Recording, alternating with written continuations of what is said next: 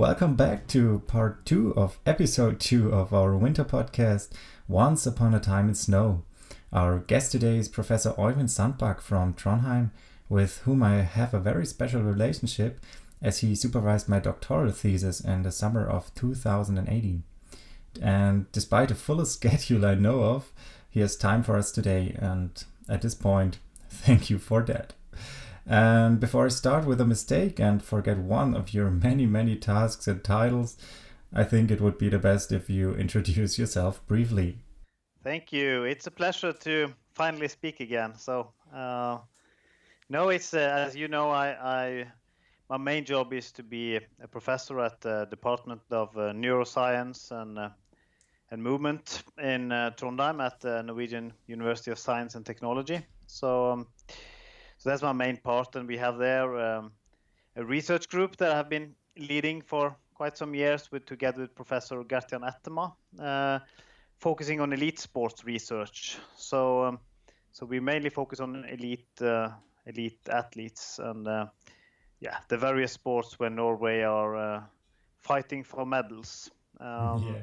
And then of course we work very closely with Norwegian top sports. Um, and I for yeah, for 13 years I had also had a had a role there. Um, part of the time as um, as kind of a yeah uh, working together with helping the the athletes and coaches in cross country skiing, a little bit in biathlon and Nordic combined, but uh, mainly in the endurance segment. And then I slowly turned more into uh, an advisor in, in research and development. And uh, for some years, I I have been um, head of research and development in the Norwegian Olympic Committee, Olympiatoppen. So uh, that has been a fantastic travel through elite sport and uh, trying to understand more and implement uh, more from um, on in, in, the elite sport here in Norway. You just mentioned Gert-Jan and your team on site. And in 2018, I was lucky enough to be part of this team, at least for a few months. And I think I've understood what makes you the busiest person I know. And more important, um, that the basis of all success is good team spirit and hard work. But let's get back to the topic. In part one of this episode, Simon and I who, by the way, is in Thailand right now preparing for the upcoming season, talked about the fact that winter in Germany is increasingly missing. This not only has consequences for romantics, but it is also becoming increasingly difficult to practice winter sports. Now, Trondheim, and of course Norway in general, is much further north, and you told me in our short conversation before we started the recording that you were just coming home from skiing with your daughter. So tell me, how was winter in Trondheim so far? I had my first um, time skiing the 3rd of February. We have a cabin, um, yeah, some, yeah, an hour from Trondheim here. So then I skied from my cabin and over to the, um, to the where they will have the World Cup in um, now in uh, in this uh, Tour de Scandinavia, Tour de Ski Scandinavia, um, in uh, a couple of weeks from now. So um, in Meråker. So I was actually skiing just on uh, without ski tracks, just skiing uh, across the snow. Uh, hmm.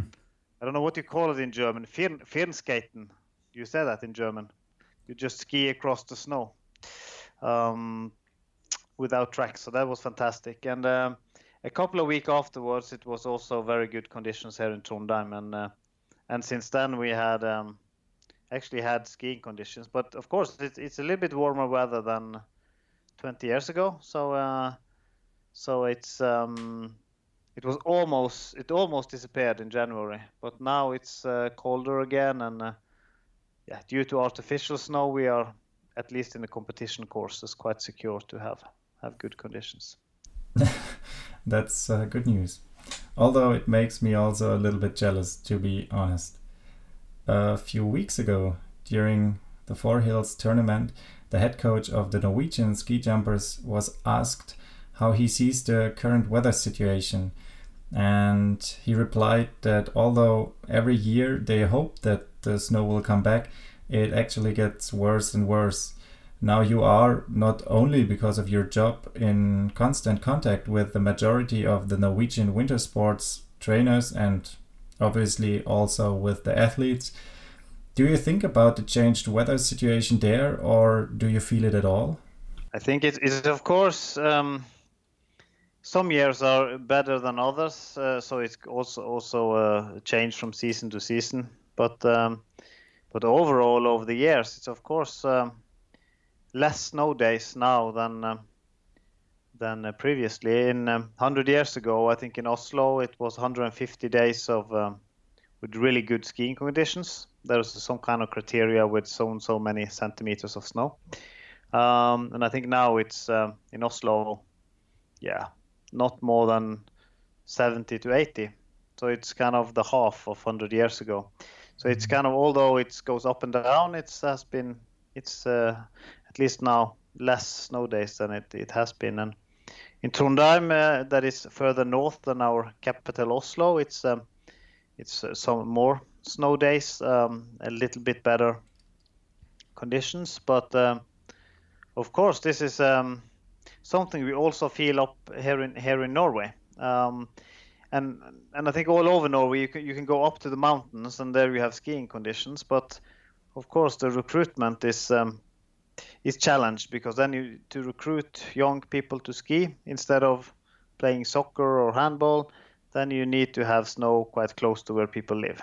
Um, but if you then again compare against uh, Germany or yeah Switzerland or Austria, I think um, it happens more. They see it more clearly that the changes um, have come, and I think also some of the the um, areas that are kind of at uh, between 1,000 and 1,500 meters above sea level in, in Middle Europe has uh, had dramatic uh, reduction in, in uh, the number of days with skiing, which also has fina- financial challenges.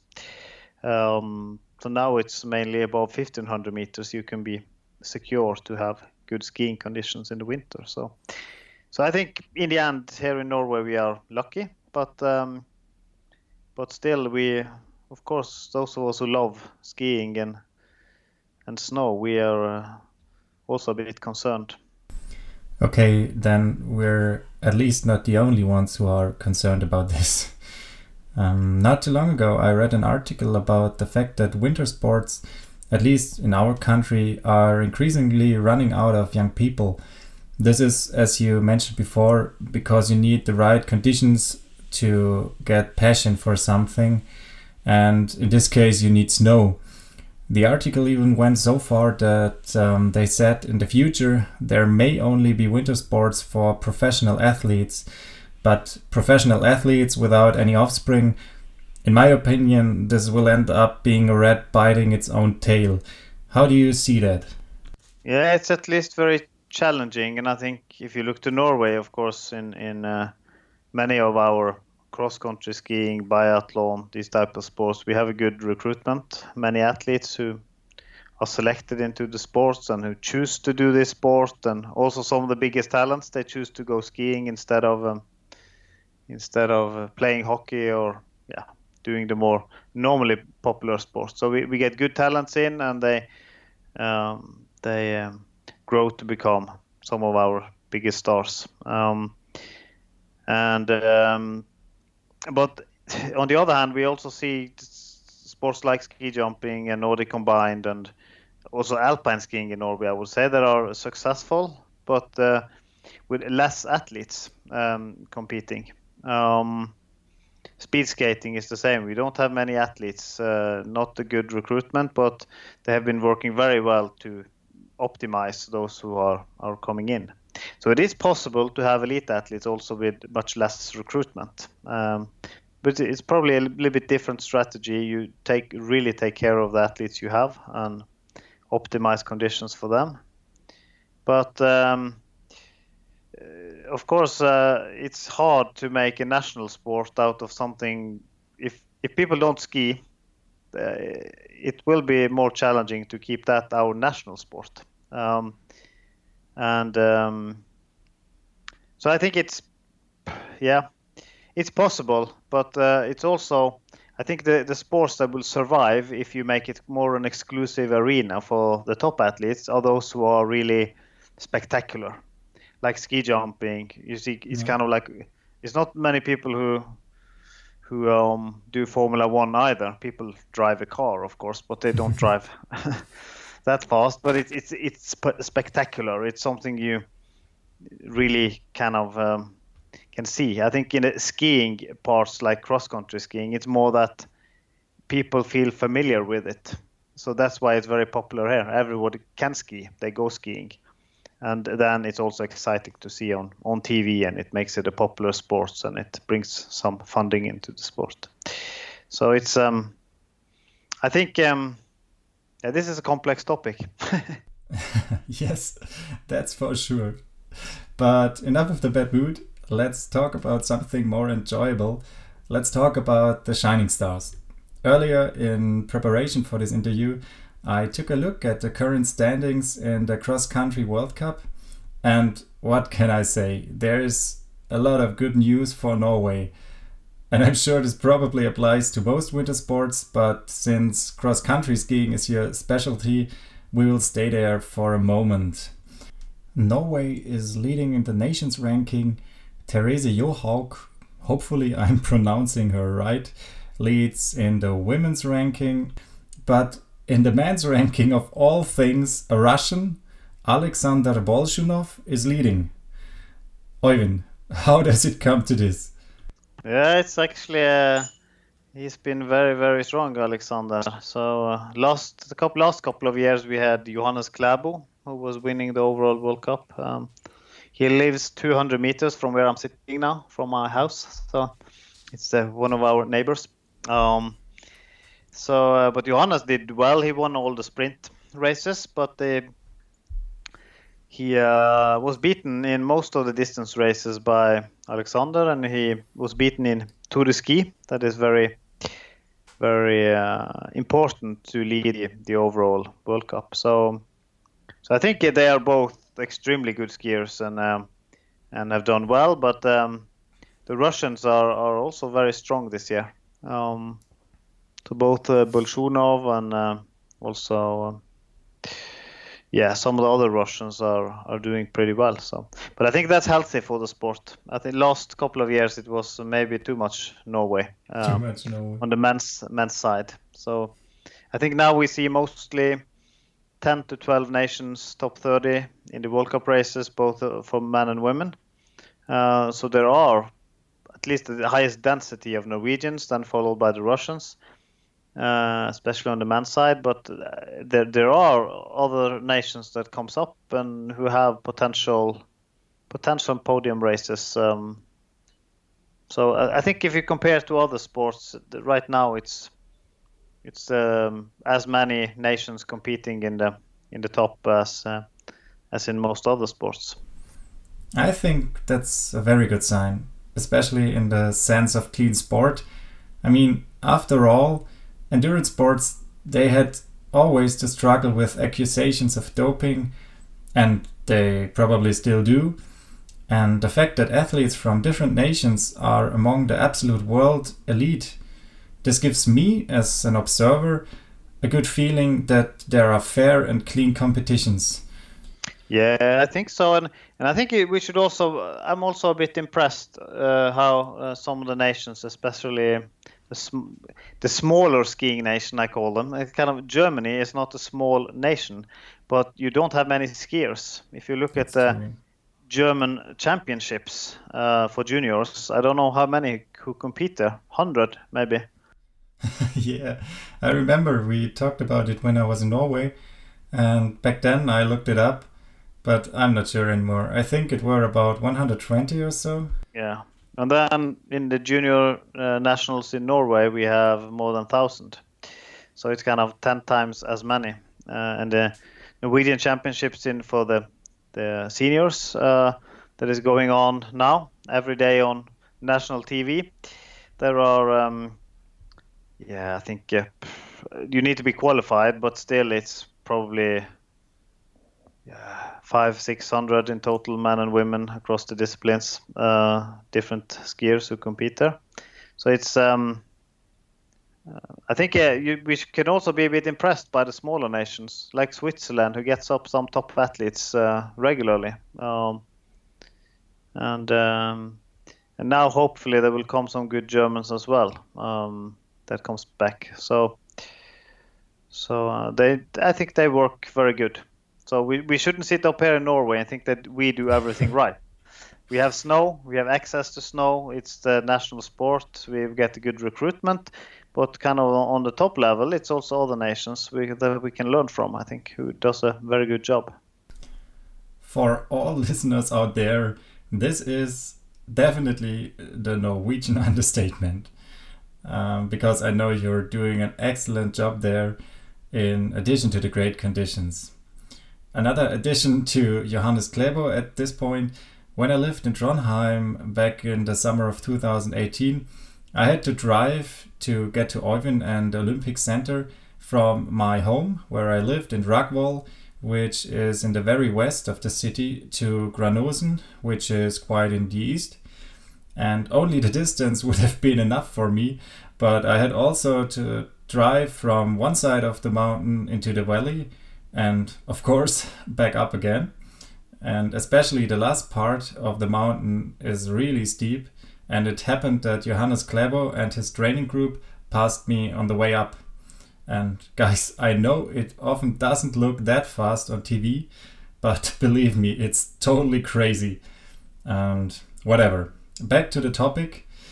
You are not only involved in winter sports, but also endurance sports in general. And where do you see the most untapped potential?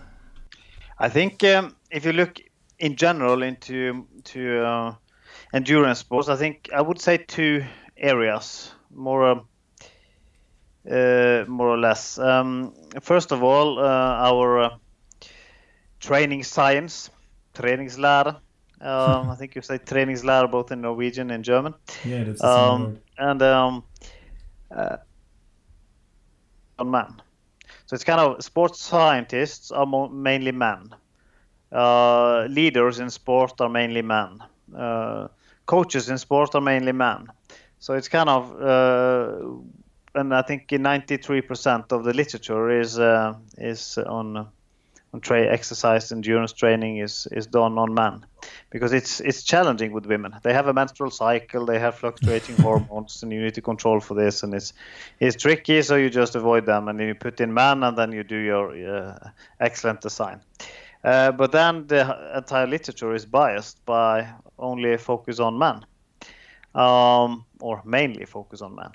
So I think what's happening now is that it's a lot of research going on. Uh, we have also got some big funding uh, where we do research on women uh, to understand uh, both training quality, tra- performance, training adaptations uh, throughout the menstrual cycle, possible effects of uh, using hormonal contraceptives and different types of hormonal contraceptives.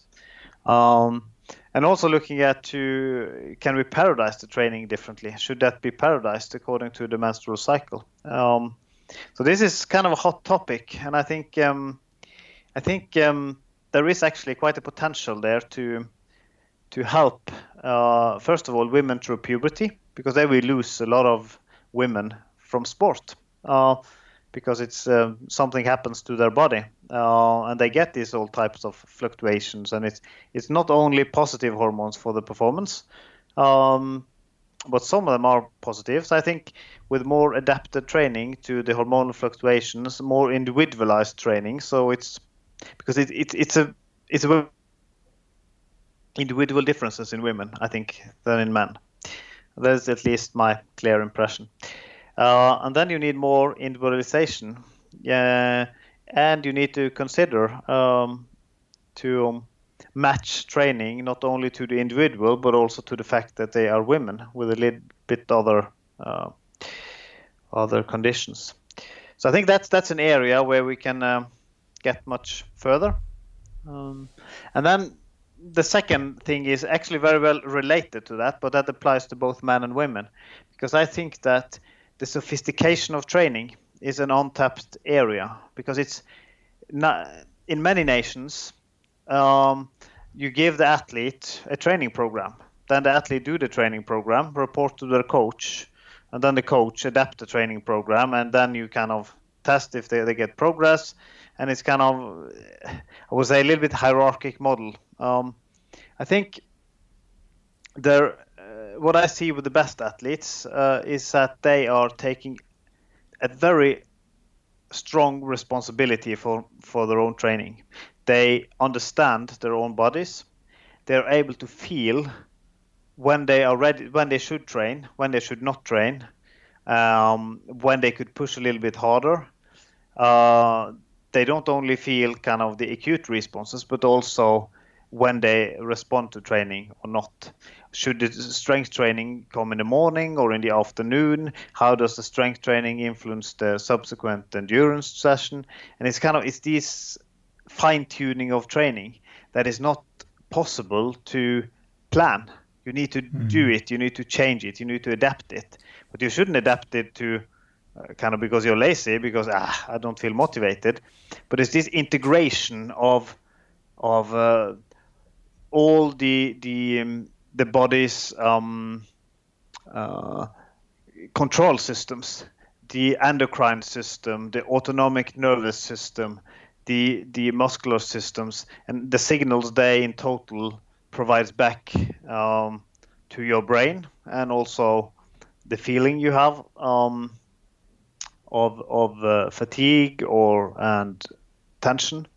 So if you're able to integrate this, understand this, and then have a good dialogue uh, with your coach, because of course an athlete shouldn't decide everything himself. This needs to be in dialogue with the coach. So the athlete has kind of the the um, he feels where it he feels the details. The coach sees the bigger picture. Is challenging the athlete, supporting the athlete, uh, asking questions to the athlete, helping the athlete to have um, good monitoring of training, testing, so that they never lose um, uh, track. But this kind of sophistication of training, um, I think that there's a unique potential there. Uh, because then you could really fit training to your hormonal fluctuations, your autonomic regulations, and to the individual uh, profile of the athlete. And of course, this is not something you find out and then you do it the same way throughout the career because training history will also influence this. When you're trained for a while, you need progression, you need new stimulus, you need to change things without losing the main content of the training. So this is a continuous, ongoing process that I call the performance mindset.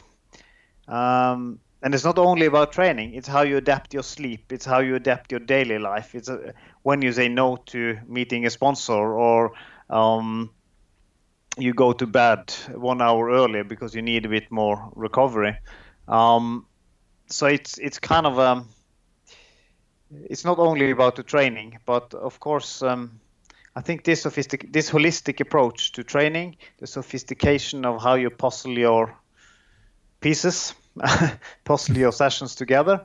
Uh, I think um, I, I, can't read much about that in the textbooks. I can't find much research on it because it's so complex to do research on. You, it's impossible, kind of. But uh, you could probably do qualitative studies on it. This this is the area where I feel that um, the best ones are ahead of the second best one and the third best ones because basically they do the same things you don't see any differences in their training diaries, but you see in, in the way they do their training, the quality they have in their training, and the adaptations they get from training. Øyvind, when I listen to you talking about such questions, it triggers two things in me. On the one hand, I get incredibly excited and I want to learn more about these connections. On the other hand, I think crazy. People have been researching top class sport for so long now and there are still so many questions open and this is somehow nice. I have one last question. I know that you're also very interested in high intensity interval training, HIIT, and you're part of the team around Paul Laursen and Martin Buchheit. Why is HIIT so much better than other forms of training, or is it? Yeah, I, I would be afraid to say that it's better because I think it's complementary. I think um, uh, when you it depends on what you want to be good at because uh, when people ask me kind of how can I improve my performance, should I only do high intensity if I want to be better in endurance? Then I say, yeah, it's kind of it's the balance between specificity. You need to train what you want to improve but should I then only, if I want to run fast at 10 kilometers, should I then only run high intensity 10 If I only if I run 10 kilometers as fast as I can every day, will that be optimal for performance? Kind of according to the specificity principles. I say no, because then at some point you don't overload. You need to overload not only um, the competition, but you need to overload the different components.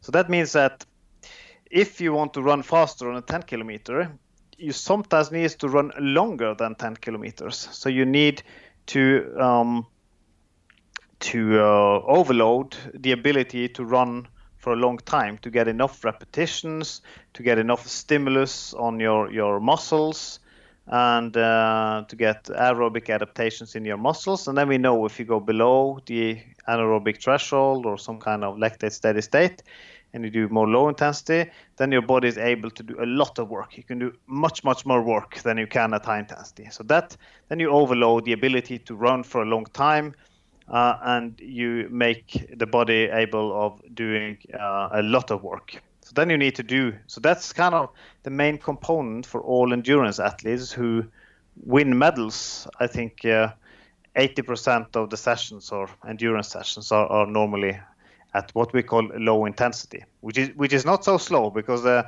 the, the good athletes they are able to do not. this at they're up to between 70 and 80 percent of their max heart rate, which is at a quite high speed. Um, so true. they still have high quality and high speed on these sessions. And then it's kind of the, the, the last 20 percent of sessions that are normally at high intensity.